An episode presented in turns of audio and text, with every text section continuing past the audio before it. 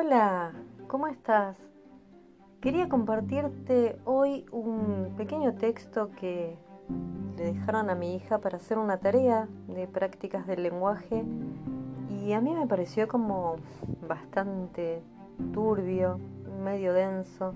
Ella le dio como un poquito de miedo y se me ocurrió modificarlo un poco para que sea un poco más atractivo, más dulce, que tuviera otro sentido. Así que, nada, espero que te guste.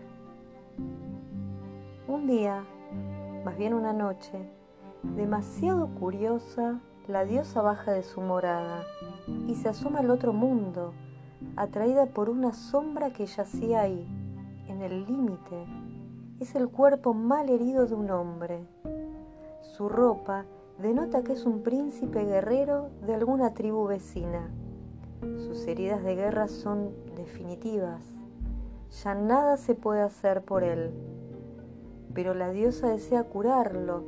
No sabe si por la magia de la noche o porque él le parece implorárselo con la mirada.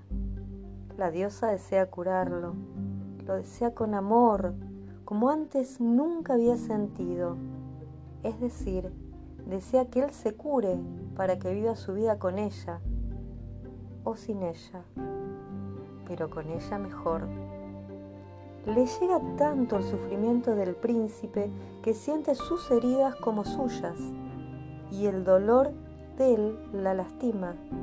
Hasta ese momento la diosa no sabía cómo era sufrir, tampoco conocía la impotencia de desear y no lograr lo que se desea pero ahora debe reconocer esa impotencia, porque el poder de la diosa no es curativo. Antes de dejar al príncipe guerrero morir, la diosa decide transformarlo.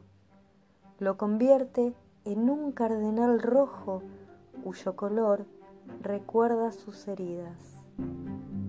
Desde ese momento, él la acompaña, le canta, ella lo cuida se cuidan mutuamente.